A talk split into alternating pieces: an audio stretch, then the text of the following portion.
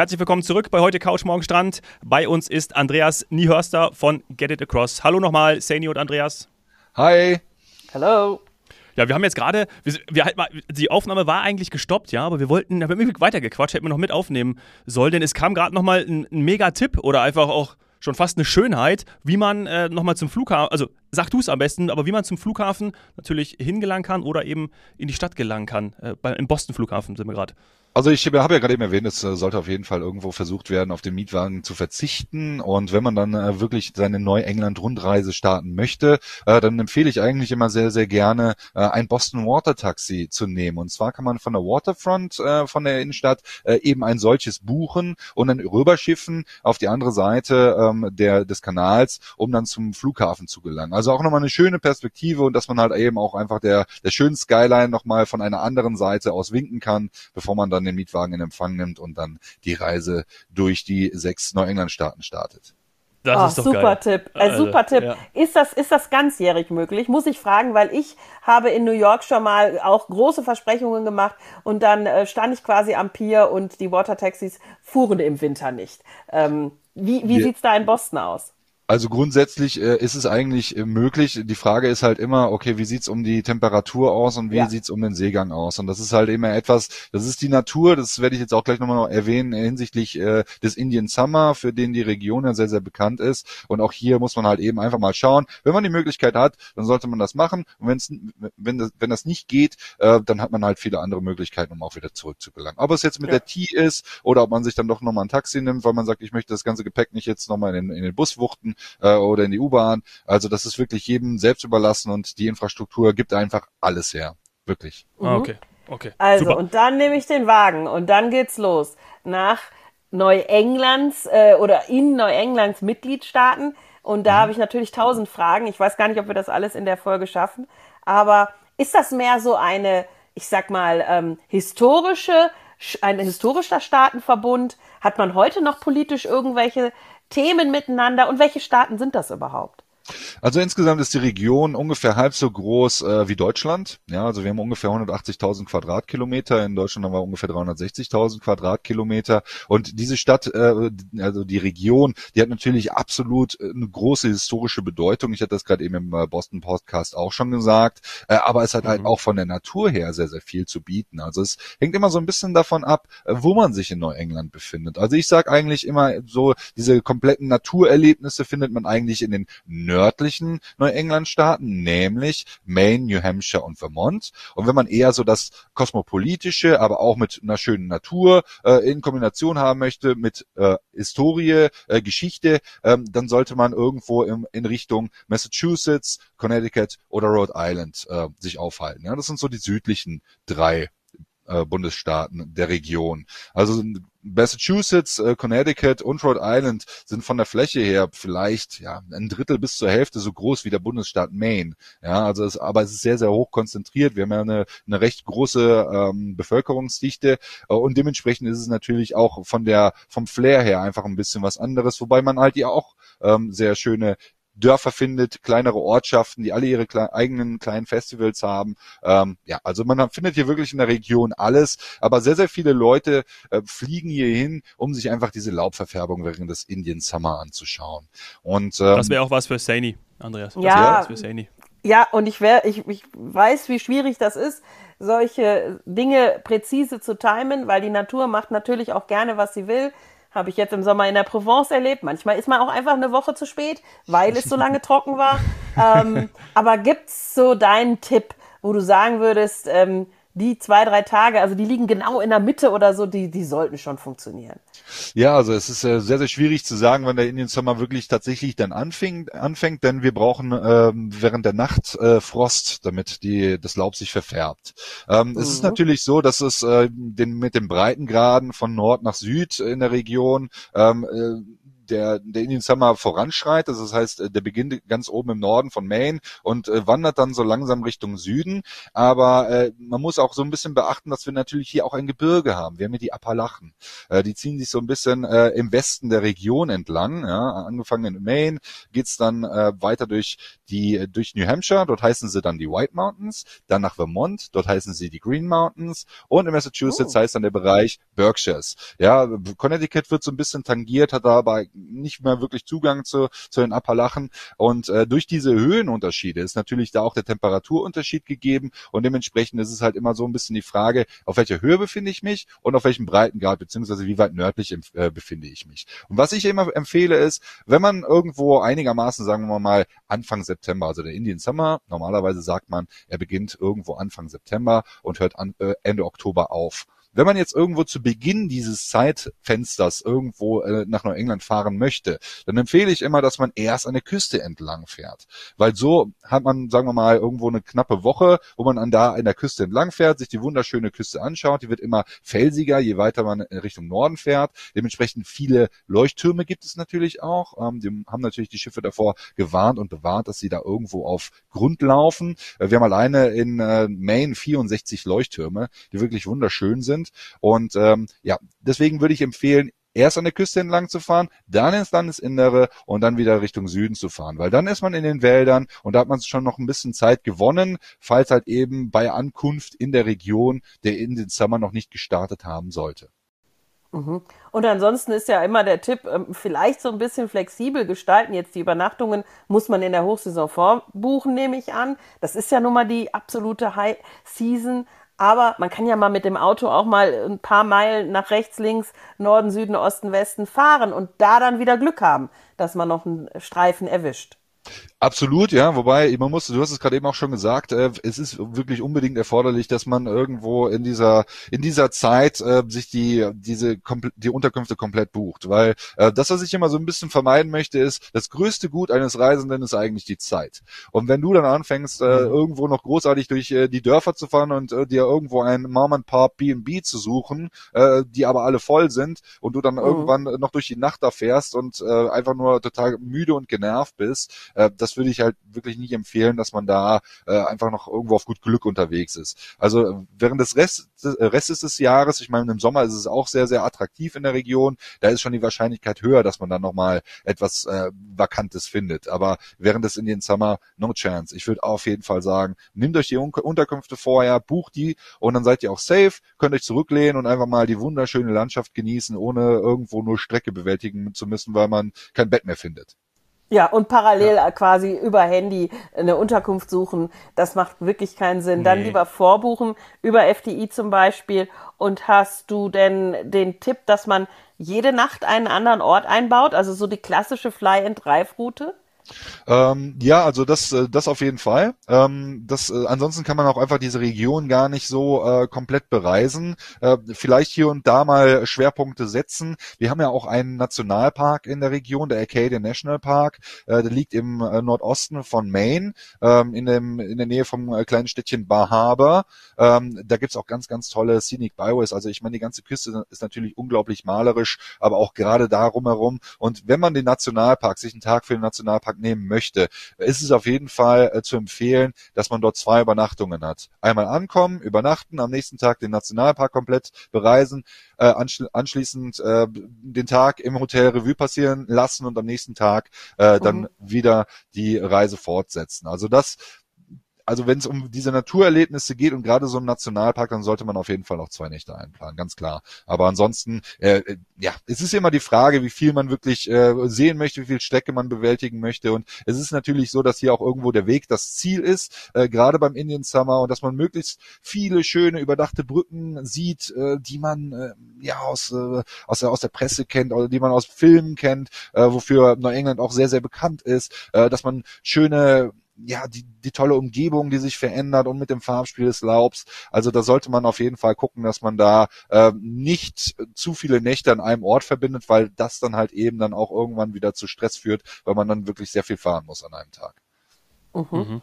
Fährt man denn immer nur Auto oder hat man aufgrund der Küste und dieser Anordnung ja auch, ähm, auch Fähren, die einen so ein bisschen von A nach B bringen oder Dinge überbrücken? Oder sind, ist es alles dann mit Brücken verbunden?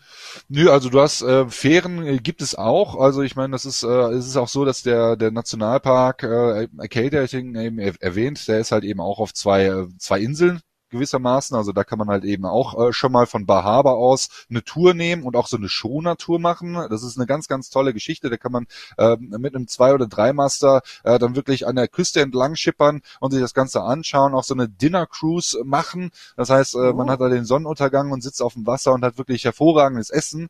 Ähm, und man hat auch äh, die Möglichkeit, auch irgendwo äh, in einem von den vielen Fischerdörfchen, äh, die sich gerade in der an der Küste Mains entlang äh, befinden, äh, die die Straße da säumen. Äh, da kann man auch definitiv mal äh, rausgehen und äh, mal auf ein Fischerboot draufgehen. Das ist kein Problem. Die Leute sind super zugänglich und super authentisch und äh, ja, da sollte man nichts unversucht lassen, um auch einfach mal dieses authentische Erlebnis mitzunehmen, ohne dass man jetzt äh, sagt, gut, ich muss jetzt hier drei Stunden lang äh, irgendwo großartig unterwegs sein. Ne, es gibt auch diese Wahlbeobachtungstouren. Ähm, in der kompletten Region, ähm, jetzt beispielsweise von von äh, von Boston aus, das kann man da auch machen, oder äh, auch von Plymouth aus. Ähm, da gibt es viele Möglichkeiten, dass man halt eben auch die Region zu Wasser erkundet und nicht nur zu Land. Also ja, es ist möglich, dass man nicht äh, nur mit dem Mietwagen unterwegs ist, sondern sich halt vielleicht auch einfach mal über ein anderes Element äh, von anderer Seite aus äh, bewegen lässt. Cool. Mhm. Und ähm, du hast gerade von dem authentischen Erlebnis erzählt.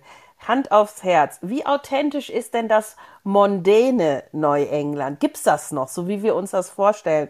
Ich weiß nicht, wer war alles dort? Die Kennedys etc. pp. ähm, also ist das ist das wirklich noch, ich sag mal, für die High Society? Sind da diese Villen direkt am Strand? Äh, wo genau? Und und und macht das Sinn? Da, dort mal hinzugehen oder ist das eher exklusiv, äh, ich sag mal Stichwort Malibu Beach, wo man dann am Ende gar nicht so richtig an den Strand rankommt? nee, also, ich übersetze das mal, ich übersetze das mal, äh, Andreas, äh, die Frage ist, wo müssen wir hin, um die Promis anzuschauen? also es ist halt wirklich so, dass äh, die gerade der, der Geldadel aus äh, New York hatte sehr, sehr gerne ähm, ja seine Unterkunft oder Sommerresidenzen in Rhode Island. Ja, zum einen hatten wir mhm. hier, äh, wir haben eine sehr, sehr lange Segelgeschichte. Von hier aus hat ja auch über mehrere Dekaden hinweg ähm, der America's Cup äh, gestartet. Und äh, hier gibt's sehr, sehr viele große Villen, äh, die im romanischen Stil erbaut wurden. Ja, und hier gibt's einen sogenannten Cliff Walk. Hier kann man in äh, Newport äh, dreieinhalb Kilometer entlang äh, der Klippen beziehungsweise äh, entlang der Küste spazieren und hat wirklich diese extrem großen, pompösen Villen äh, mit den dazugehörigen Gartenanlagen. Und hier hat man auch tatsächlich die Möglichkeit, in diese Häuser hineinzugehen. Ja, also es gibt halt Mansion-Touren äh, in Newport, wo man die Möglichkeit hat, sich das anzuschauen und halt einfach auch dieses dieses Zeugnis aus dieser aus der Vergangenheit mit dem vielen Geld und dem Geldadel, was auch heute noch dort auf jeden Fall zu finden ist, ähm, sich anzuschauen. Ich glaube, hier hat man wirklich die Möglichkeit, das äh, sehr sehr kompakt sich äh,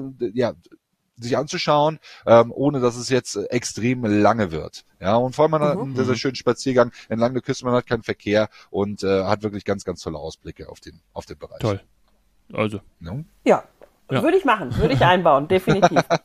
ja, also es ist halt auch alles so elitär gewesen, obwohl, äh, ob das jetzt das Segeln ist oder Tennis, hier befindet sich auch das, äh, das größte äh, und älteste Tennismuseum der Welt. Hier war der erste Rasenplatz für Tennis. Also das ist, äh, ja, man hat auf jeden Fall noch das Zeugnis und es wird auch tatsächlich noch weiterhin so gelebt. Also der ganze Bereich ist wirklich nicht äh, also viele andere Amerikaner können sich das vielleicht nicht leisten, dann irgendwo einfach so äh, hoppla hopp äh, nach Neuengland zu ziehen, weil die ganze Region äh, doch wirklich sehr, sehr ähm, ja überdurchschnittlich, äh, was die Bildung angeht, äh, betrifft, ist, äh, genauso wie halt eben auch äh, mit dem Einkommen und den entsprechenden ja. Preisen. Mhm. Mhm. Ja. Na gut, können wir und uns ja aus München... Das, können wir uns hat das denn neben der Bildung auch noch ähm, wirtschaftliche Gründe? Also sehe ich dort ähm, Industriezweige, die ich in anderen äh, Teilen der USA nicht sehe?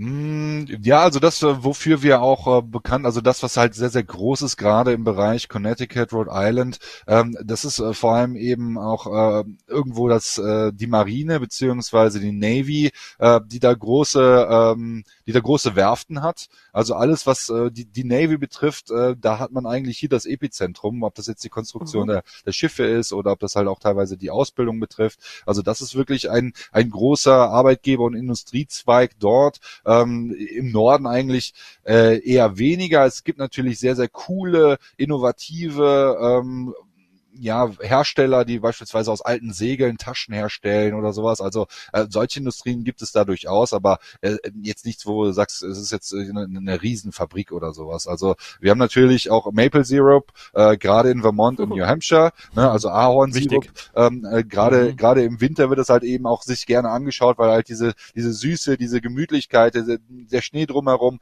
äh, das passt da einfach wunderschön rein und das sollte man sich auch nicht entgehen lassen, wenn wenn man in der Region ist, dass man sich da einfach mal einen frischen äh, Ahornsirup äh, ja gönnt.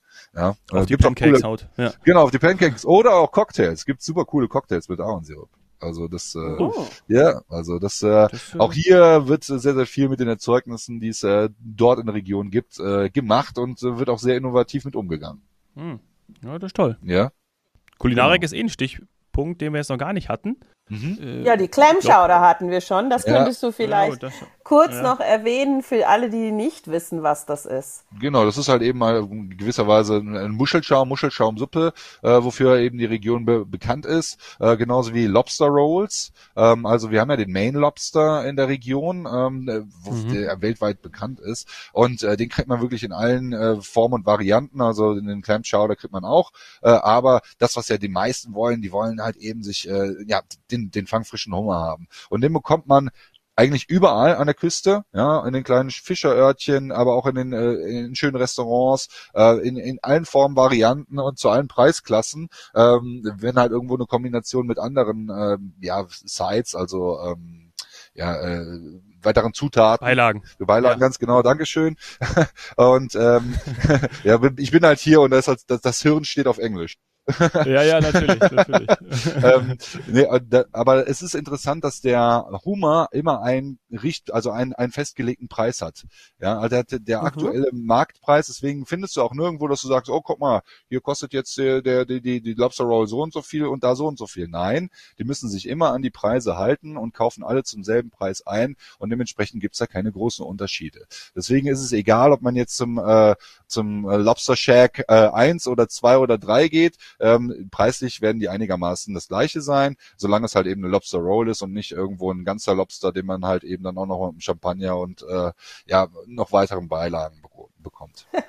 Aber, aber dann lass uns doch jetzt mal hier die Zahlen sprechen. Was kostet denn eine Lobster Roll? Also im Grunde genommen ein, ein Hummerbaguette, Ja, also ein- Hummerbrötchen, Also ein Hummersemmel. also, also ein Hummerbaguette oder eine, eine, eine, eine Lobster Roll, ähm, die kostet äh, schon irgendwo, ähm, sagen wir mal, um die 15 bis 20 Dollar. Also die, die muss man dann halt schon in die Hand nehmen, damit man da auch äh, was Vernünftiges hat. Ähm, und äh, es ist ja generell so, dass äh, die USA, äh, was die Kosten betrifft, gerade auch in der Kulinarik, dass sie da etwas höher sind. Wir sind da sehr, sehr, ähm, wir sind da sehr, sehr verwöhnt, äh, sage ich jetzt einfach mal aus aus Deutschland, was was Nahrungsmittelpreise angeht und in den USA ist es natürlich etwas höher und es ist halt immer immer noch der Main Lobster, aber günstiger als dort kriegt ihr den eben in Deutschland auch nicht. Also der ist äh, der, der Nee. wird dann halt nochmal eine Stange mehr kosten. Deswegen sollte man sich das nichtsdestotrotz dort nicht entgehen lassen. Und Gehört jetzt dazu. die letzte Frage in diesem Bereich. Was trinkst du dazu? Trinkst du ähm, dann auch was von einer Microbrewery oder ist das wirklich ein Champagner oder äh, ein Weißwein oder was auch immer? Nein, wir haben natürlich sehr, sehr viele Brauereien. Äh, ich meine, gerade auch, äh, gerade auch in, in Massachusetts, die halt sehr, sehr früh gewesen sind. Es war ja immer, wir haben sehr, sehr viele Firsts. Ja, also das erste der USA, weil es halt eben die Wiege der amerikanischen Nation ist, haben wir sehr, sehr viele Firsts und dazu gehören halt eben auch Brauereien. Aber auch, äh, was wir auch haben, ist, wir haben eine Weinregion. Und zwar befindet die sich im westlichen Teil von Connecticut. Die ist gar nicht so alt, hat aber ähm, schon sehr, sehr viele äh, Preise gewonnen, beziehungsweise die äh, Erzeugnisse der, der jeweiligen Weingüter äh, wurden schon oftmals prämiert. Ähm, das sollte man sich auch nicht entgehen lassen, wenn man ein bisschen Zeit hat und ähm, ja, vielleicht auch in den Westen von äh, Connecticut sich anschaut. Ja, also Mhm. da auch, also Wie viel Zeit brauche ich denn? Sag mal ganz ehrlich, wenn ich jetzt, also so, ich, hast ja gemerkt, ich erlebe gerne, äh, sagen wir mal, intensiv, auch dann vielleicht ein bisschen Stranderlebnis, das Wasser, also eben die Küste. Dann Mhm. möchte ich natürlich auch, äh, dass ich den Indian Summer erlebe. Und ja, kulinarisch muss was dabei sein. Ich will was lernen von der Geschichte. Ähm, und habe dann jetzt, sagen wir mal, in Boston, haben wir ja schon gemerkt, zwei Nächte reichen nicht in der ersten Folge. Ich sag mal drei, vier Nächte Boston. Und wie lange brauche ich dann noch, wenn ich in Neuengland nicht nur alles zack, zack, zack abreißen möchte? Also wenn man äh, die ganze Region sich anschauen möchte und das jetzt auch nicht irgendwo abgehetzt, dann würde ich auf jeden Fall empfehlen, dass man auf jeden Fall zwei Wochen nimmt. Äh, da, da hat man halt eben auch nur die Möglichkeit, zwei Nächte dann in Boston zu bleiben, weil es ansonsten eben eine Abhetze wäre.